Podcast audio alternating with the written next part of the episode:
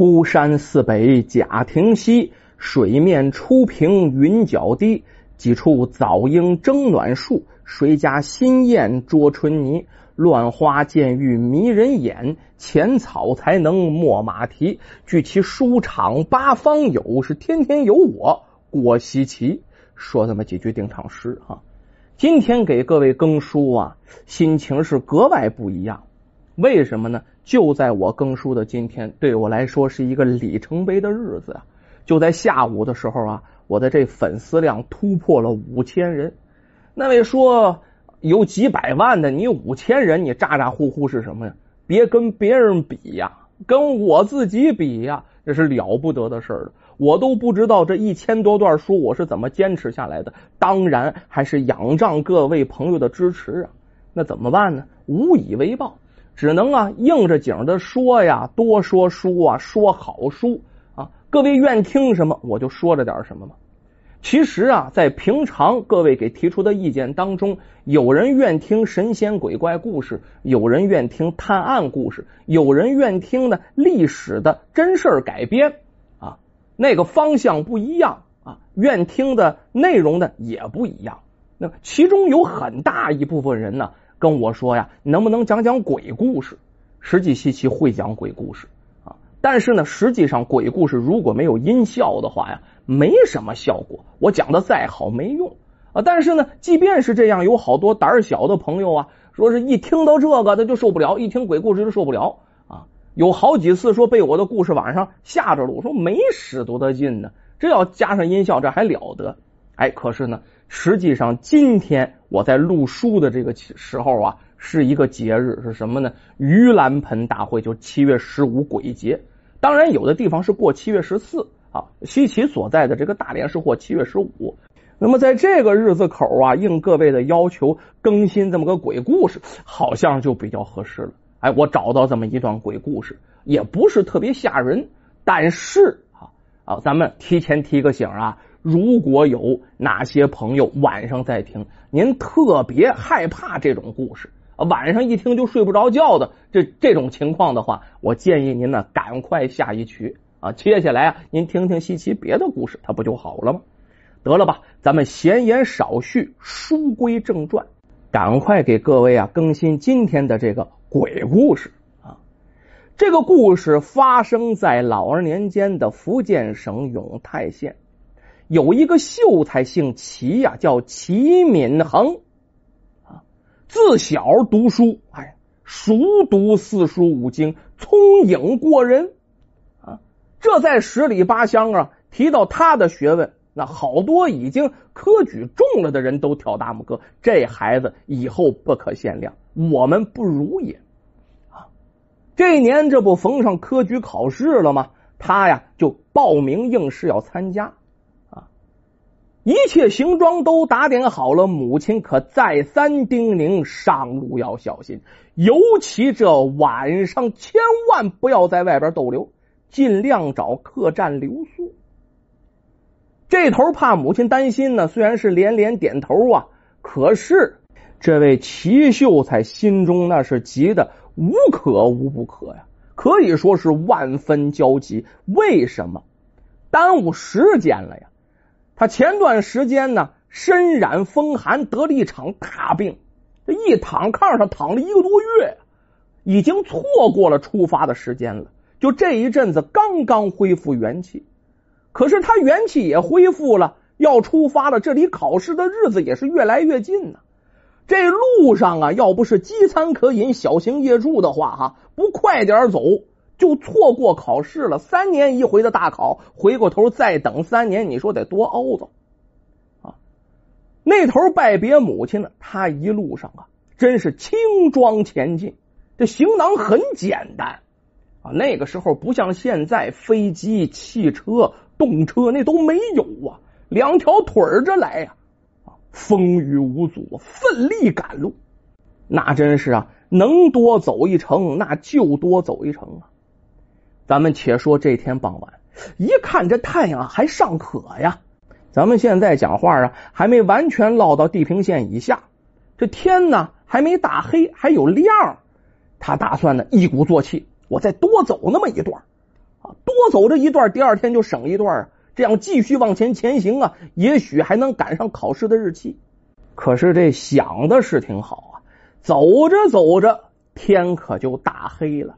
这晚上走路他不得眼呢，他不像白天能走的那么快啊。那个时候也没有路灯，也没有照明设备，全指着月亮深一脚浅一脚的。这离前面的集镇还有好大一段路呢。哎，咱们说老天爷呀，对他也真不错。这天晚上月亮挺大啊，按现在讲话啊，哎，十五左右的月亮啊，跟个大灯泡子似的在天空中那么挂着呢。哎，有这个月亮照着呢，也还算能看清楚路怎么走。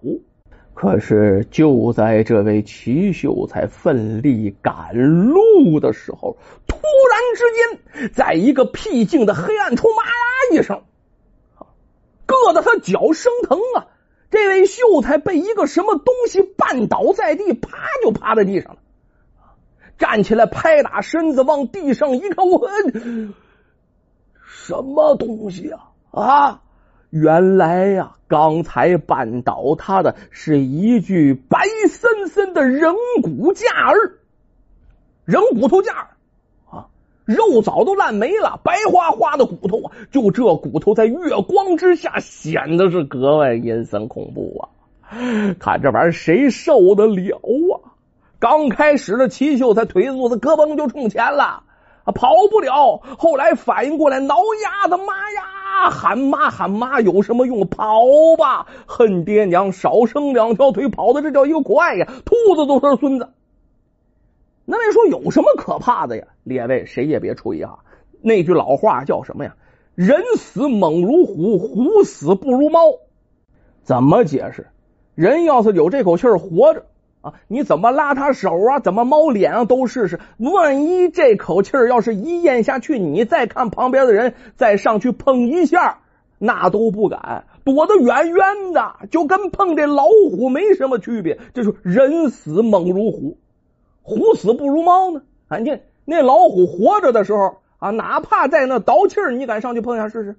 啊？你不敢，怕他蹦起来咬你。可是老虎一旦你要确定它死了，上去啊，你撸它就跟撸猫没什么区别这不就是这句老话吗？人死猛如虎，虎死不如猫吗？啊，咱们再说这齐秀，他可是吓得不轻啊啊！要不是肾好啊，我估计这泡尿就尿出来了，就吓尿了。可是这齐秀才往前跑了，大约也就有个四五十步，就折回来。他心想：这人已经死了，可是这尸骨却无人掩埋呀！啊，孤单寂寞冷的，太惨了，太可怜了。我这碰到既是有缘，那我做件好事让这堆白骨入土为安吧！啊，越想越对。这位齐秀才啊，本性就是十分善良。菩萨心肠，想到这儿啊，心里定了一定，也没有那么害怕了，把身上的包袱放下来啊。接下来恭恭敬敬的跟着白骨啊磕了个头，那意思你可别起来了啊，我给你磕个头，你躺着行啊。你这要是立起来了，那我这小命算是完了。一边磕头一边说：“呃呃，这这小生不才啊，与网友啊这个偶然相遇。”啊！我虽然刚才踢了一脚，我并无恶意呀。我见您死后尸骨裸露在外，实在是可怜呢。小生啊，这面想啊，让您入土为安，希望您早日投胎呀。您这下辈子还得交一副好运，说点吉祥话呗。说完了啊，这秀才也没有什么工具啊。你想他背着铲子是干嘛呀？没有，找了一处啊地势比较低的地方。先把这白骨放在这儿，然后旁边有挺松软的土，哎，往上盖啊。虽然埋的不深呢，总算不是尸骨见天呢，起了一个不大不小的坟包，这也算是入土为安，做了这么一档子好事。做好这一切呀，哎，这秀才继续赶路啊，这着急去考试啊。时间不大，还真不错，还真就来到了集镇，多赶了这么一程。虽然来的晚了点啊。还是有客栈开着门呢，就投宿到了其中一家比较不错的客栈。这店家十分热情，一看呢，哎呦，他赶路赶的这么急，为了让他暖暖身子，哎，给他温了壶酒，端上几个可口的小菜，这就退出他这房间了。这秀才还是真饿了，卷起袖子，打开酒坛子，这准备啊，我先喝一杯，我先暖和暖和，先舒服舒服。可是这一杯还没喝到肚子里呢，这房间里也不知道怎么了，刮起一阵黑风。伸手不见掌，对面不见人呐！刮的这位齐秀才睁不开眼睛。待这黑风散去，你只见呢一个须发洁白的老者出现在了齐秀才面前。这老者面相友善，可是连点血丝都没有，煞白，就站在这齐秀才面前了。齐秀才这会儿啊。没坐稳啊！这黑风一出现，他就吓得没了脉了，现而今是一屁股坐在地上了啊！这老者一看见这齐秀才，吓得直哆嗦，笑眯眯的赶快解释：“先生莫怕，老头我是来感谢您的。”列位再慈眉善目，这动静我也受不了。那头啊，这齐秀才颤颤巍巍的就问呢。哎呦，这这这这这这这这你你你这这这你你你你这是从何说起啊？啊，就我我我不认识你呀！哎，怎么说不认识呢？小老儿正是你刚刚埋葬的那具荒野白骨。不说这还强点一说到这，齐秀才抖搂的更厉害了。我我我我我我我不是我不是有意踹的你啊！你这是你办的我。这小老头啊，摇了摇头，哎，不是因为这个。说真的，小老儿只因为生前贪着杯中之物，那天晚上到邻村去喝喜酒，喝多了，回来的时候头痛欲裂，栽倒在路旁。不料想夜里起了大雨，我这就一命呜呼了。家人都以为我失踪了，到现在也不知道我早已去世。结果我的尸骨就在这荒野之中，无人管理，死后一直无法投胎，无法投胎呀！偶尔也有一些人看见过我的尸骨，要么害怕的逃走，要么就是拂袖而去。这其中只有先生啊！多谢先生善举，小老儿三生有幸。说到这儿啊，这老头连连作揖，连连作揖。讲了这么些，哎，这齐秀才不怎么太害怕了。看这老头啊，猛跟他行礼，那哪受得起？管他活人死人的，也不能让老人家给自己行礼呀！赶忙上前相搀，哎，快快快，快起快起！老人家，老人家，那是小生应该做的呀。您这样让小生我可是过意不去了没说嘛。这时候齐秀才心中的恐惧慢慢就消失了，他扶起面前这老人家，呃，小老儿啊，本应是下地府去投胎呀，可是有恩不报，我这心里愧疚啊。先生，您这是要进京赶考否？啊啊，老老人家正是我我我正是要赶考。呃，先生要去赶考，可是路途遥远，先生离考试的时间可是不多了，这怕是赶不上了吧？哎，老人家，您算说对了呀，这不小生才日夜兼程赶路吗？只怪我这前些日子得了一场大病，我拖延了一些时日，这没办法，弄不好啊，这次还真就是赶不上。这是这位齐秀才齐敏环最大的心病啊！一说到这儿不由得他重重的叹了口气。对面的这位老人手捻虚髯，呃，先生不要担心，我有办法。先生啊，您先把饭吃好，等会儿让我送你一程，可否啊？要说这齐秀才听着老人要送他，高不高兴？高兴，知道啊，这不是人，这是鬼。得有一定的道行，有一定的办法呀。看来呀，自己是进京有望啊，能够赶上考试啊，脸上就乐出来了，特别高兴啊啊啊！多谢老人家，多谢老人家呀！要是不嫌弃，那咱俩一起吃个饭吧，我也谢乎谢乎您。哎，这老人摇摇头，哎，您忘了，老儿我已经不是尘世的人了，只需闻闻就已经饱了。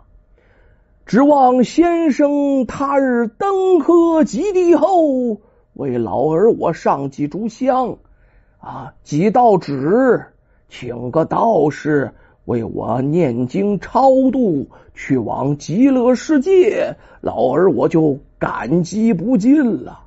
另外啊，请不要把我的事情告诉我家里人，免得他们徒增悲伤。